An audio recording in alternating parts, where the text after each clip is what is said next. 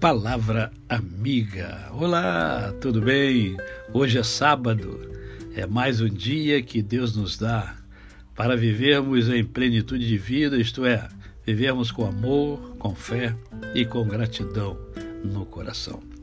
E sábado é dia do momento poético e eu escolhi para hoje o Salmo 24.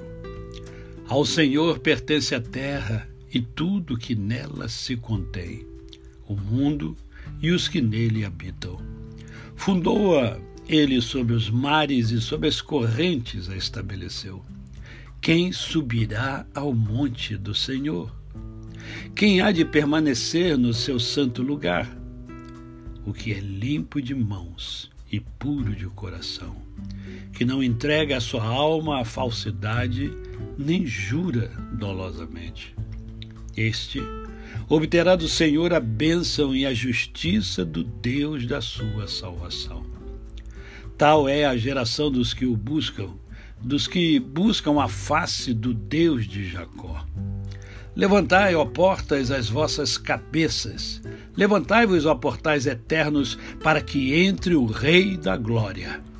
Quem é o Rei da Glória?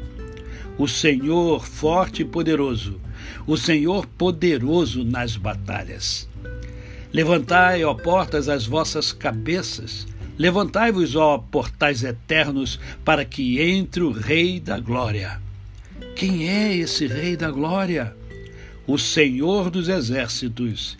Ele é o Rei da Glória.